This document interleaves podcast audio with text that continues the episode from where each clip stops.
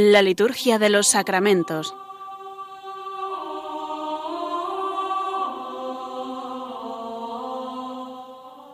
Con el Padre Juan Manuel Sierra.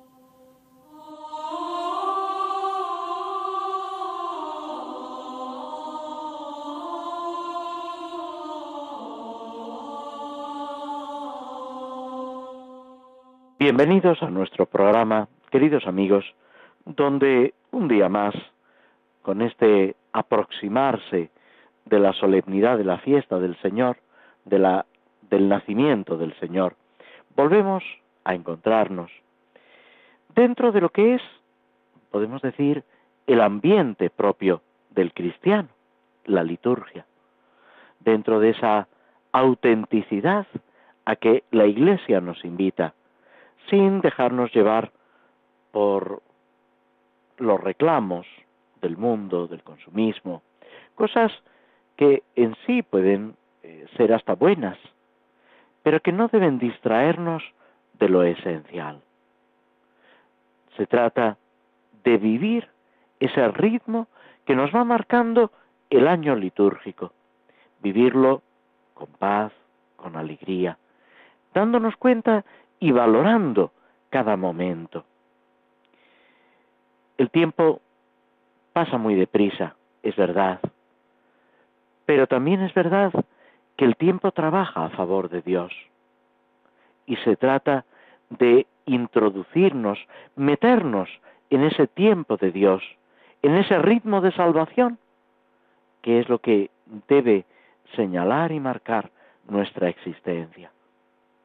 Cada día, cada momento es un regalo de Dios, que pasa con rapidez, no nos debe agobiar, sino vivir, disfrutar del momento presente, dando gracias al Señor por su presencia e intentando ayudar a las personas que nos rodean.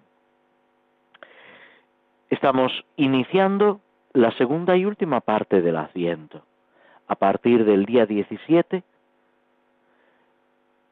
son lo que se llaman las ferias privilegiadas.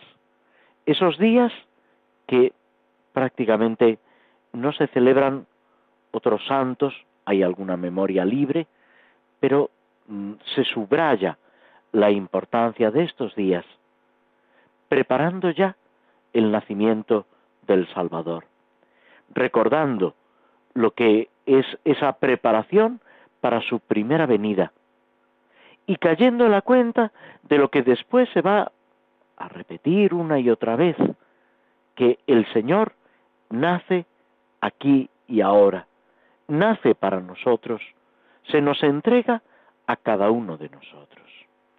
Estos días, a partir del 17, del 17 al 24, tanto las oraciones como las lecturas van situándonos en esa inmediatez de la llegada del Señor.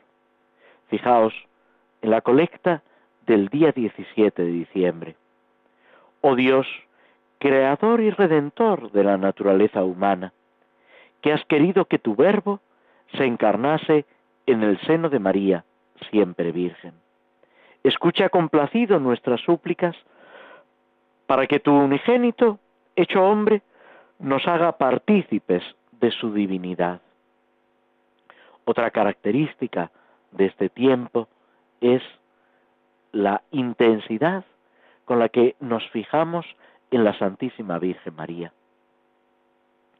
Dejamos un poco atrás, también está presente, a Juan Bautista con esa llamada a la penitencia para centrarnos en la Virgen, en la Madre de Dios, que se dispone al nacimiento de Cristo y que nos va a entregar a Cristo recién nacido.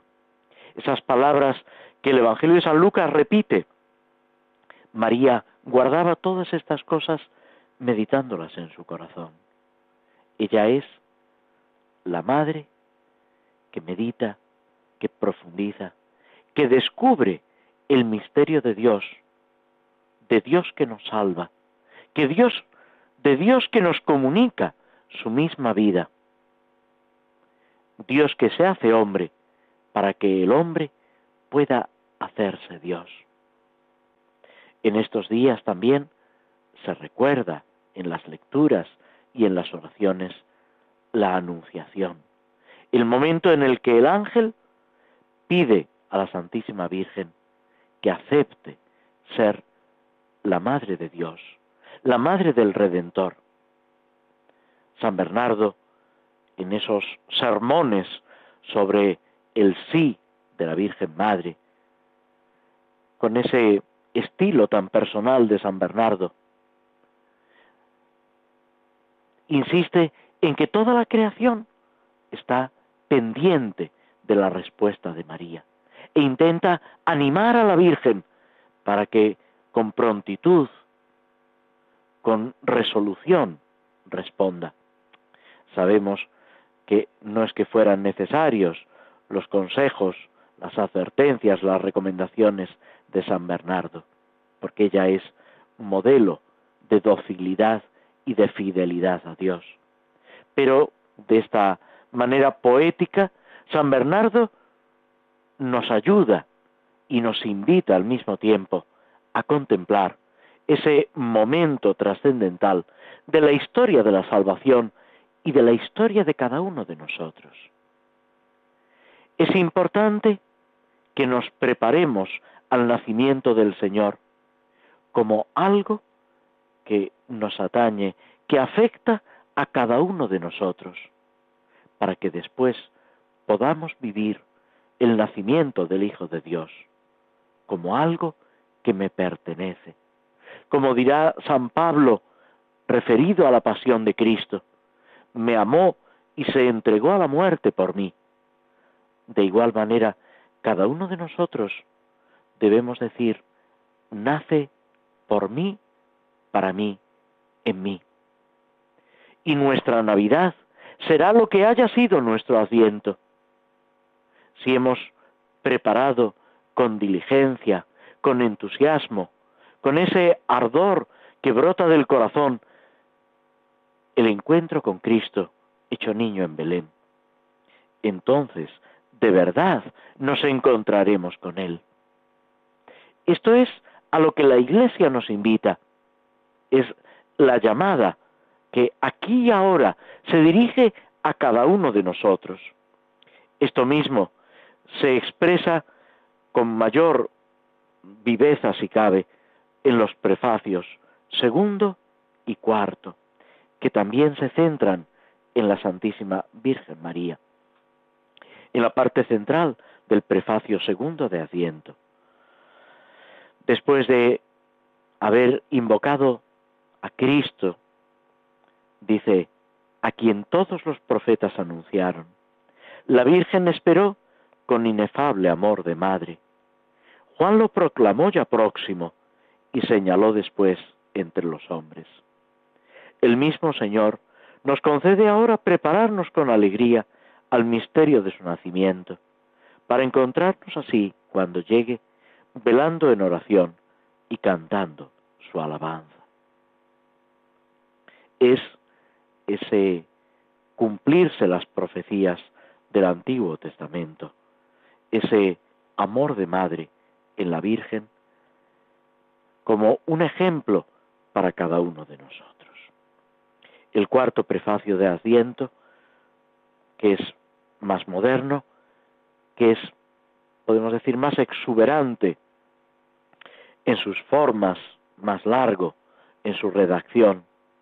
Dice, te alabamos, te bendecimos y te glorificamos por el misterio de la Virgen Madre es poner en el centro ese misterio, que también, luego nos referiremos a ello, la liturgia hispano-mozárabe resalta, colocando el día 18 de diciembre la fiesta de Santa María, que precisamente celebra el misterio de la encarnación. Dios que se hace hombre en las entrañas purísimas de la Virgen María. Sigue diciendo el prefacio, porque si del antiguo adversario nos vino la ruina, en el seno virginal de la hija de Sión ha germinado aquel que nos nutre con el pan de los ángeles, la Eucaristía, y ha brotado para todo el género humano la salvación y la paz. La gracia que Eva nos arrebató nos ha sido devuelta en María. En ella, madre de todos los hombres, la maternidad, redimida del pecado y de la muerte, se abre al don de una vida nueva. Así, donde había crecido el pecado, se ha desbordado tu misericordia en Cristo nuestro Salvador. Claro que termina en Cristo, pero desde esa centralidad de la Virgen que hace posible el encuentro con Cristo, que nos hace partícipes en Cristo de la vida divina. Es ese misterio de gracia en el que se nos introduce de una forma, podemos decir, maravillosa y gratuita, sin mérito nuestro, sino como un regalo.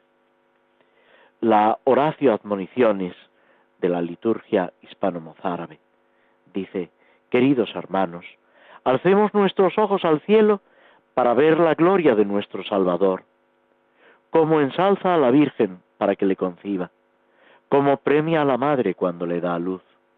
Él se ha hecho al mismo tiempo don e hijo. Infundido en ella, le otorga lo que a ella le falta. Nacido de ella, no se lleva lo que a ella le ha dado. No le priva del honor de llevarlo en su seno, ni la entristece con los dolores del parto. Acalla el gemido materno cuando va a nacer y deja que se manifieste la ternura hacia el ya nacido. Nos detenemos unos instantes escuchando algo de música, unos instantes antes de proseguir con las oraciones de la dedicación de un altar.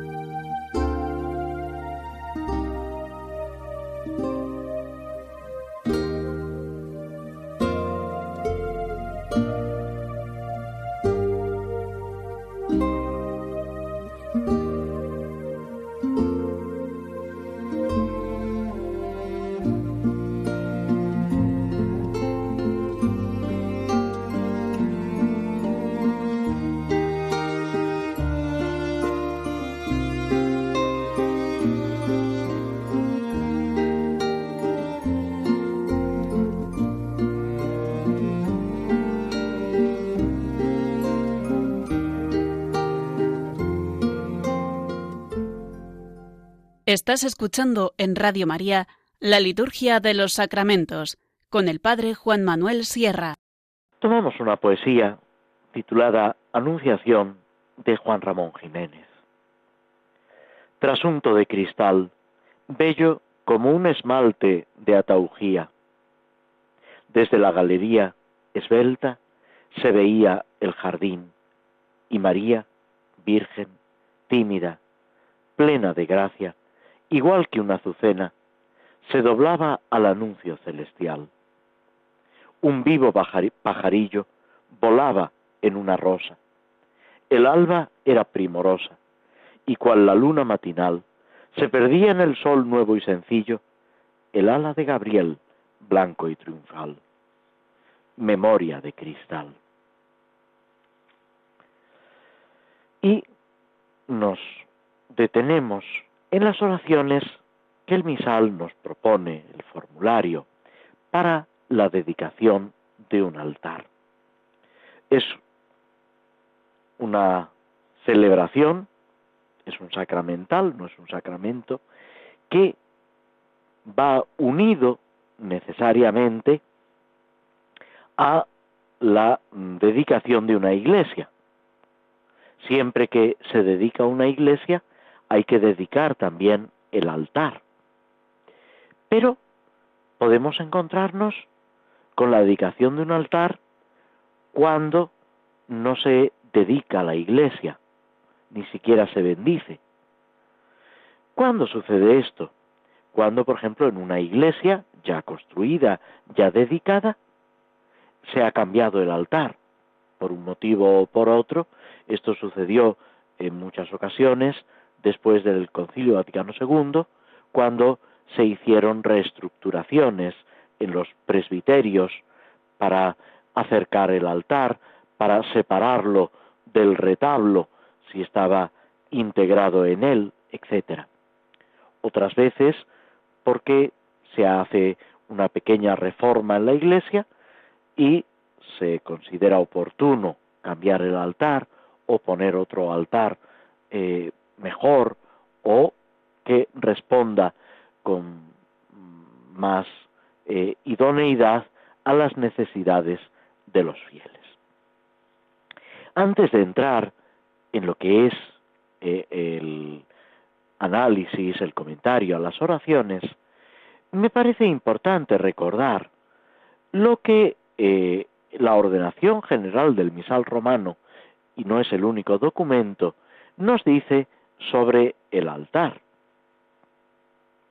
El altar, dice en el número 296, la ordenación general del misal romano, en el que se hace presente el sacrificio de la cruz bajo los signos sacramentales, es además la mesa del Señor, para cuya participación es convocado en la misa el pueblo de Dios.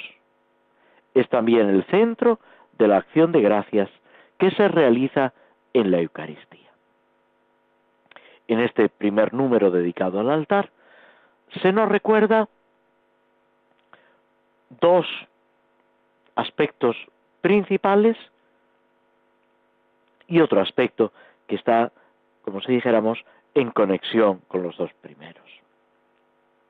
El altar es el lugar del sacrificio de la cruz.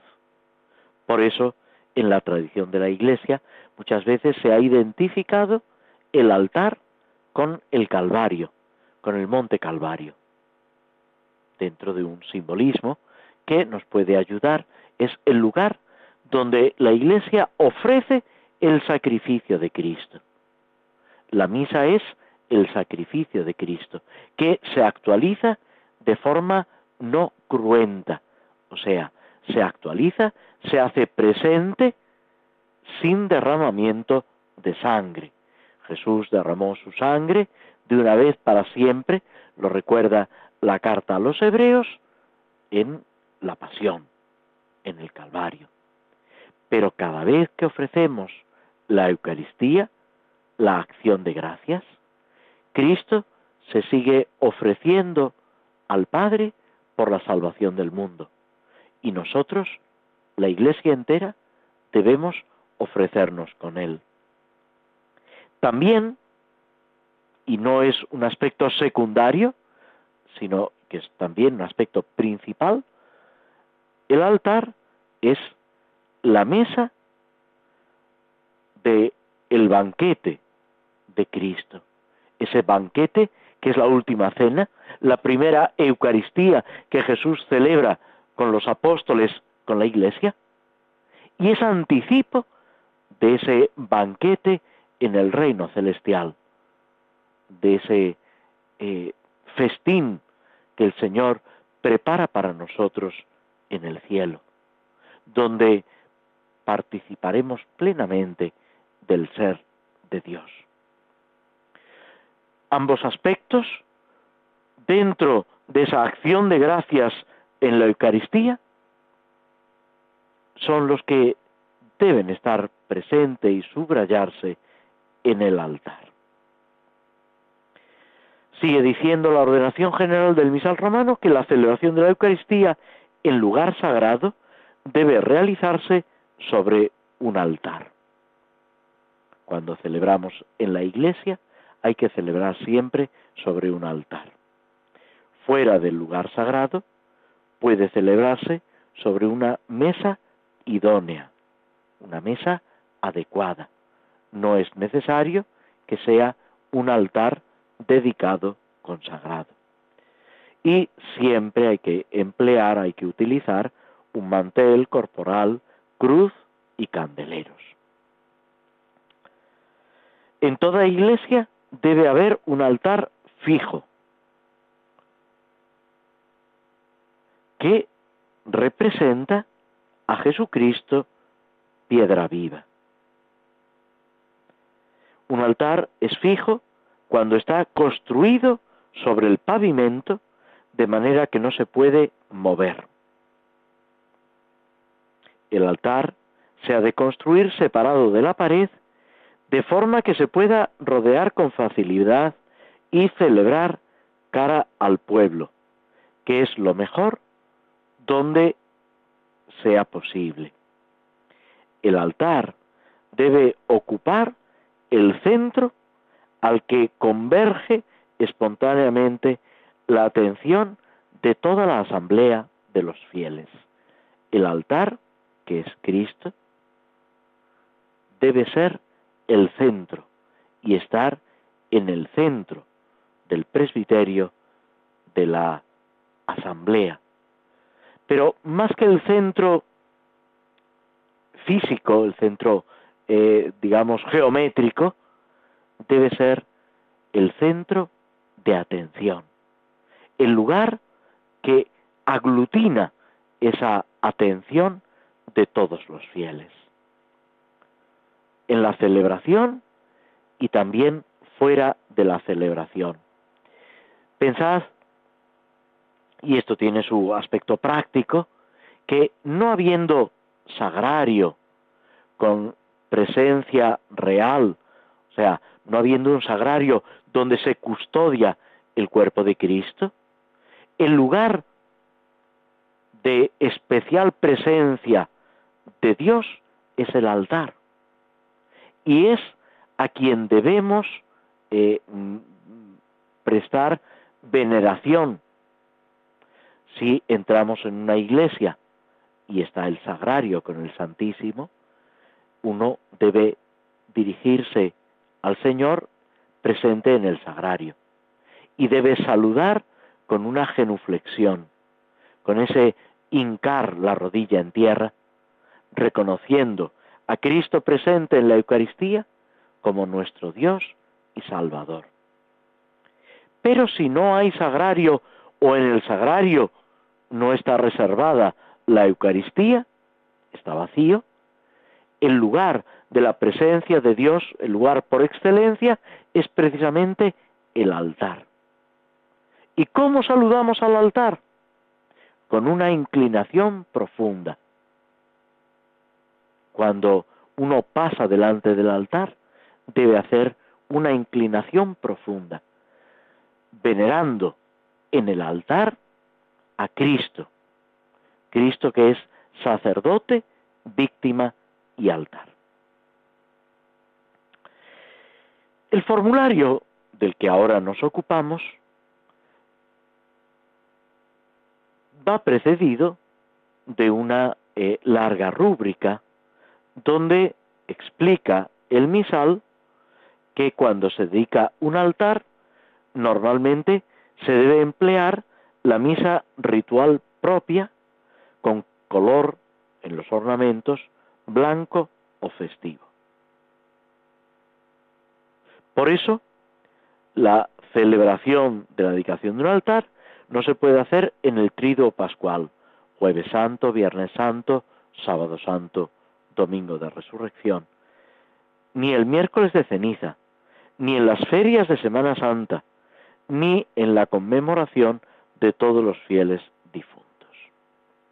En Navidad, Epifanía, la Ascensión y Pentecostés, así como en los domingos de Adviento, Cuaresma y Pascua, hay que tomar la misa del día, excepto la oración sobre las ofrendas y el prefacio, que están íntimamente ligados a este rito.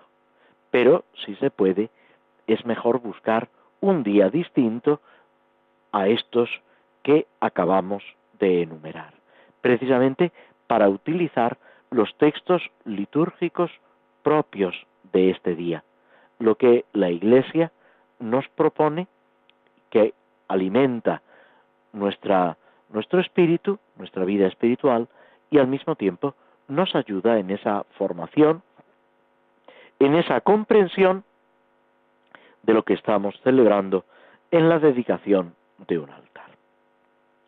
Otro documento, no vamos a leerlo en este momento, pero que es importante, es eh, un directorio que la, la Comisión y el Secretariado Nacional de Liturgia publicaron hace ya unos cuantos años, en 1987, sobre el arte en la celebración y los lugares de la celebración.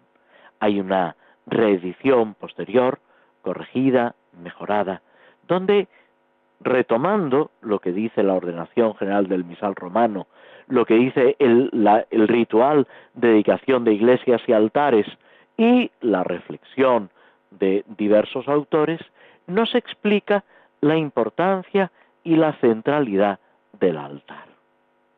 Sobre el altar, en la medida de lo posible, se pueden colocar reliquias de mártires o de santos retomando la costumbre de la Iglesia antigua de celebrar la misa sobre los sepulcros primero de los mártires y luego de otros confesores. Como es corriente, el formulario de la misa inicia con dos antífonas, dos textos tomados ambos de la Sagrada Escritura del libro de los Salmos que nos dan un poco la clave de lo que estamos celebrando. La primera, tomada del Salmo 83, dice, Fíjate, oh Dios, escudo nuestro, mira el rostro de tu ungido. Vale más un día en tus atrios que mil en mi casa. Es subrayar esa, digamos, felicidad de estar con Dios, esa petición de que Él nos mire y mirándonos nos transforme, nos haga partícipes de su propia vida, ayudando a nuestros hermanos a que comprendan, a que vivan este misterio de amor del que nosotros, sin mérito nuestro, hemos sido hechos partícipes. La segunda de las antífonas tomada del Salmo 42, dice, me acercaré al altar de Dios, al Dios que alegra mi juventud. Son palabras que antes se utilizaban también, no sólo al comienzo de la misa, sino en el mismo sacramento del orden. Acercarse al altar de Dios, participar de Dios que nos alegra en nuestra juventud. Podemos decir que es Él mismo quien nos da la verdadera juventud, quien nos da ese corazón de niño para poder entrar en el reino de los cielos. si no os hacéis como niños, no entraréis en el reino de los cielos. Esa confianza, ese abandono en el Señor por encima de todo, tiene que seguir siendo una característica del cristiano, independientemente de nuestra edad, de los años que hayan transcurrido desde que nacimos. Tener esa ilusión, ese ardor juvenil para luchar, para presentar al Señor nuestra oración y con Él al Padre por el Espíritu Santo. En este mismo formulario se nos presenta la oración colecta, la oración que recoge el sentir de la asamblea y nos sitúa en esa dedicación, esa consagración del altar para el servicio de Dios, para honra y gloria de Dios. Dice así, oh Dios, tú quisiste atraer todas las cosas hacia tu Hijo levantado en el ara de la cruz. Llena con la gracia del cuerpo, con la gracia del cielo a tu iglesia, que te dedica esta mesa de altar, en torno a la que generosamente vas a alimentar a tus fieles, y por la efusión de tu espíritu, a convertirlos en pueblo a ti consagrado para siempre. Es una oración, como suele acontecer en la liturgia romana, relativamente simple, sencilla. Comienza constatando esa frase del Nuevo Testamento, que Cristo atrae a todo hacia Él. Ya estaba anunciado, profetizado en la pasión. Cuando yo sea elevado sobre la tierra, atraeré a todos hacia mí.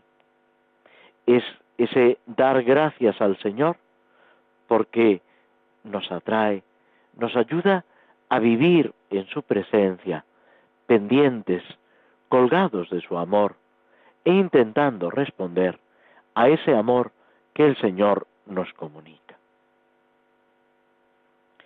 Pedimos que llene con la gracia del cielo a la Iglesia. La Iglesia y cada uno de los cristianos estamos necesitados de la gracia. Y al dedicar esta mesa de altar, este altar, debemos recibir el alimento del cuerpo de Cristo y consagrarnos para siempre al Señor podemos decir que es una consecuencia de la Eucaristía y la importancia de celebrar la Eucaristía, de alimentarnos con ella y de verlo todo desde el Señor, lo que nos parece bueno y lo que no entendemos. Pero una cosa y otra responde siempre a la bondad de Dios que nos llama a la perfección, que nos llama a la vida eterna. Hacerlo todo en Él, viviendo, como decimos cada vez que celebramos la Eucaristía, por Cristo, con Él y en Él. Con esto terminamos la parte central de nuestro programa y hacemos una breve pausa antes de seguir adelante.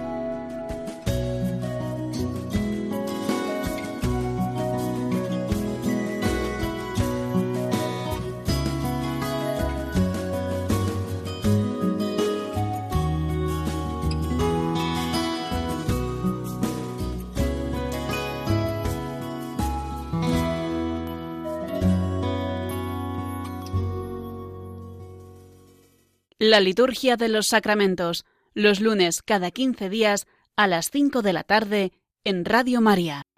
Antes de adentrarnos en el Salmo número 20, tomamos un himno, la traducción preparada por Félix Arocena, de un himno de autor desconocido, compuesto antes del siglo X, que presenta a nuestra consideración la expectativa de la llegada de Cristo como Redentor omnipotente. El himno se titula con las dos primeras palabras con las que inicia en latín Conditor Alme. Oh Dios, Creador santo de los astros, luz eterna de tus fieles, escucha tú, Redentor del mundo, la plegaria de quienes te invocan. Compadecido de que el orbe enfermo pereciese a causa de la ruina que provocó el pecado, tú mismo te ofreciste como remedio para infundir la salvación a los culpables. Y así, como sale el esposo de su tálamo, naciste en el atardecer del mundo, de las purísimas entrañas de una madre virgen. Toda la creación dobla su rodilla ante el imperio de tu poder, y los cielos y la tierra se confiesan sumisos al beneplácito de tu voluntad. Llenos de fe, te pedimos, futuro juez del mundo, que sintamos en nuestra vida tu protección frente a los dardos del traidor enemigo. Gloria a Cristo, Rey clementísimo, a ti y también al Padre, con el Espíritu Paráclito, por los siglos de los siglos. Amén. Y pasamos ya a este Salmo 20, que nos presenta una acción de gracias por la victoria del Rey y al mismo tiempo una petición para sucesivas victorias. Señor, el Rey se alegra por tu fuerza y cuánto goza con tu victoria. Le has concedido el deseo de su corazón, no le has negado lo que pedían sus labios. Te adelantaste a bendecirlo con el éxito y has puesto en su cabeza una corona de oro fino. Te pidió vida y se la has concedido, años que se prolongan sin término. Tu victoria ha engrandecido su fama, lo has vestido de honor y majestad. Le concedes bendiciones incesantes, lo colmas de, de gozo en tu presencia, porque el Rey confía en el Señor y con la gracia del Altísimo no fracasará. Que tu izquierda alcance a tus enemigos, que tu, que tu derecha caiga sobre tus adversarios. Préndeles fuego como a un horno el día en que te muestres. Que el Señor los consuma ante su cólera y el fuego los devore. Destruye destruye tú su estirpe de la tierra y su descendencia de entre los hombres. Aunque, se, aunque preparen tu ruina y, y tramen intrigas, nada conseguirán. Porque los pondrás en fuga, asestando el arco contra ellos Levántate, Señor, con tu fuerza, y al son de instrumentos cantaremos tu poder. Esta victoria inicial y final debe resonar también en nuestros corazones y hacer de ella el aliento de nuestra vida, nuestro consuelo, nuestra ayuda. En el Salmo podemos fijarnos en ese sentido litúrgico que tiene, con dos partes claramente diferenciadas, para cantarla, quizá, para cantar el Salmo a dos coros, con una intervención de la Asamblea que pone el broche final. Pedimos el auxilio de Dios antes de la batalla. Luego damos gracias por la victoria obtenida.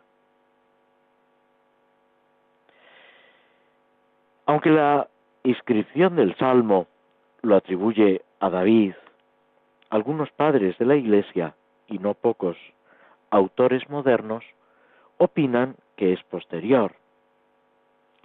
Esto, aquí y ahora para nosotros, no tiene excesiva importancia. Lo importante es saber cómo podemos vivir este salmo, llevarlo a la realidad de nuestra vida. Esas victorias que se deben verificar también en nosotros y a nuestro alrededor. Las batallas y las victorias del Mesías no tienen nada que ver con las matanzas de guerra, con el derramamiento de la sangre. Por eso tenemos que también cuidar esa transposición. No estamos hablando aquí de una batalla más o una batalla menos, sino de la única verdadera batalla contra el mal, contra el demonio, contra todo lo que se opone a ese a esa gloria de Dios, a ese actuar de Dios en nosotros. El salmo tiene dos partes. La primera es una acción de gracias por la intervención de Dios en la victoria del rey. La segunda parte es una alocución del rey, deseando suerte y éxitos en el futuro. Ambas se cierran con una intervención de la asamblea, como vemos en los capítulos, los versículos 8 y 14. En la primera parte percibimos esa acción de gracias por la victoria del rey. Dios ante todo se alegra por nuestra fuerza, por nuestra victoria. Y ya esto constituye el primer motivo de acción de gracias. Todo me lo ha entregado mi Padre, dirá Jesucristo, el Sagrado Corazón. Todo me lo ha entregado mi Padre. Y salta de alegría en el Espíritu Santo diciendo, Yo te he bendecido, Señor, del cielo y de la tierra. Es ese diálogo del Padre al Hijo, del Hijo al Padre, en el Espíritu Santo, del cual se nos ha querido hacer partícipes a cada uno de nosotros. No es un mérito nuestro, sino puro regalo, un don de, de la benevolencia de Dios. El rey mesiánico, que aquí aparece, por excelencia es Cristo, que lleva al extremo este reconocimiento total y absoluto. Dirá Jesús en el Evangelio de San Mateo, todo me ha sido entregado por mi Padre. Después lo veremos en el Evangelio de San Lucas, bendecir al Padre y saltar de alegría en el Espíritu Santo, diciendo, yo te bendigo, Señor, del cielo y de la tierra.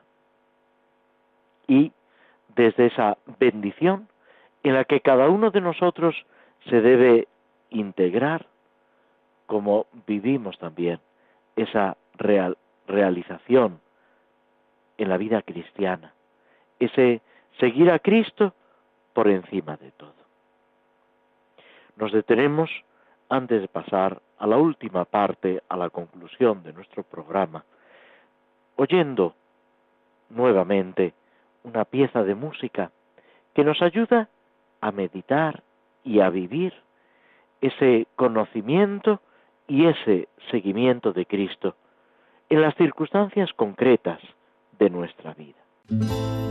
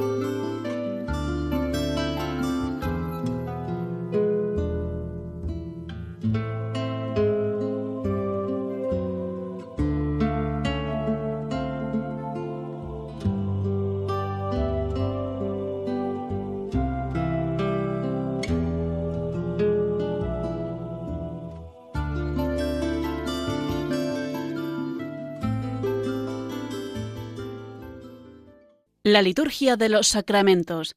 Conoce qué se realiza y por qué de la mano del Padre Juan Manuel Sierra.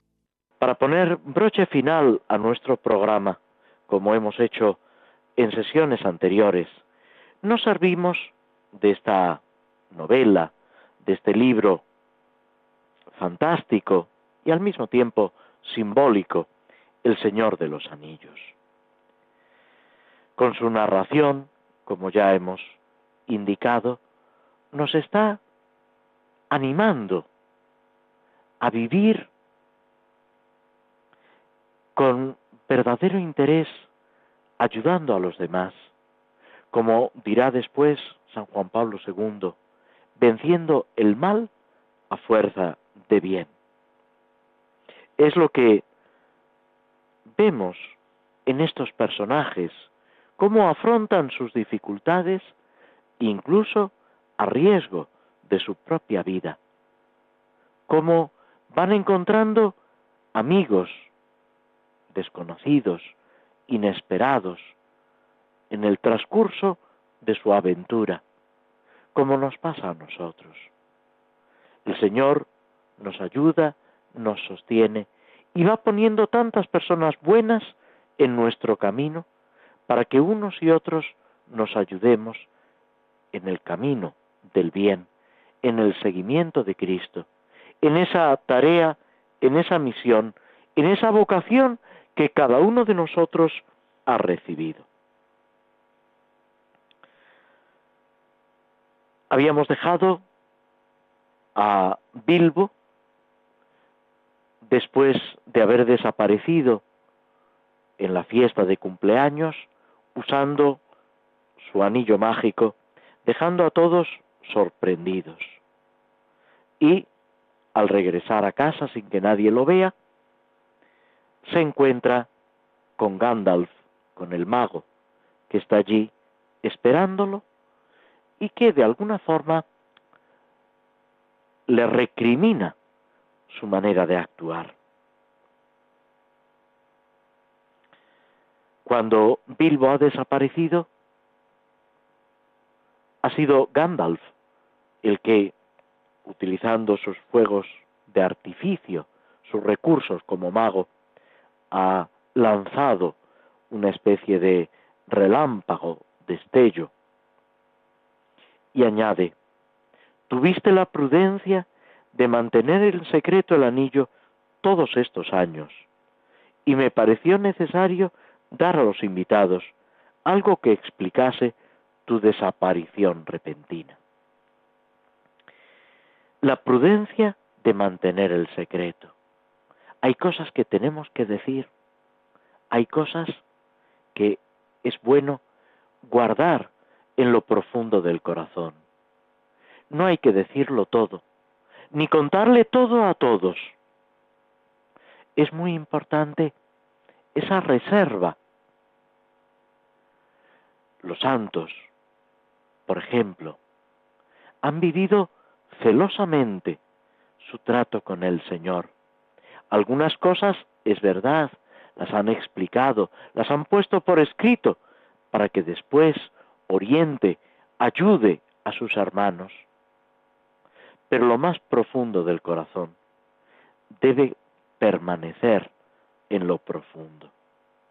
Hay cosas que no todos pueden comprender, que es necesario tener una profundidad, compartir lo más profundo para llegar a expresar o ni siquiera expresar, percibirlo sin necesidad de palabras. Algo así es lo que sucede con la poesía.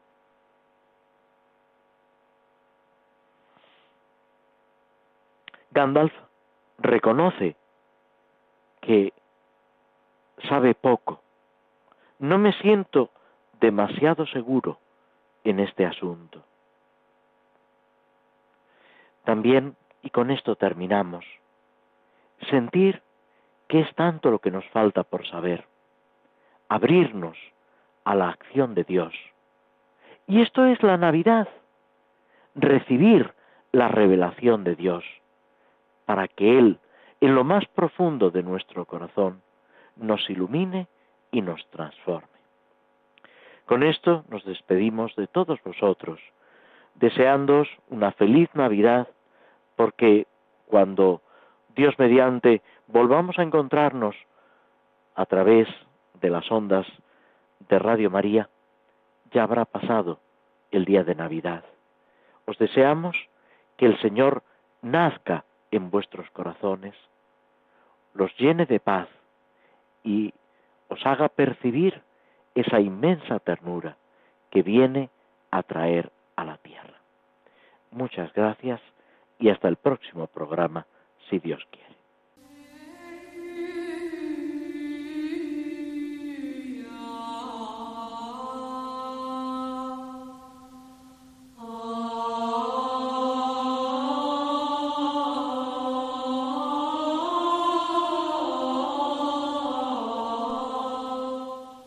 Así concluye en Radio María la Liturgia de los Sacramentos, un espacio dirigido por el Padre Juan Manuel Sierra.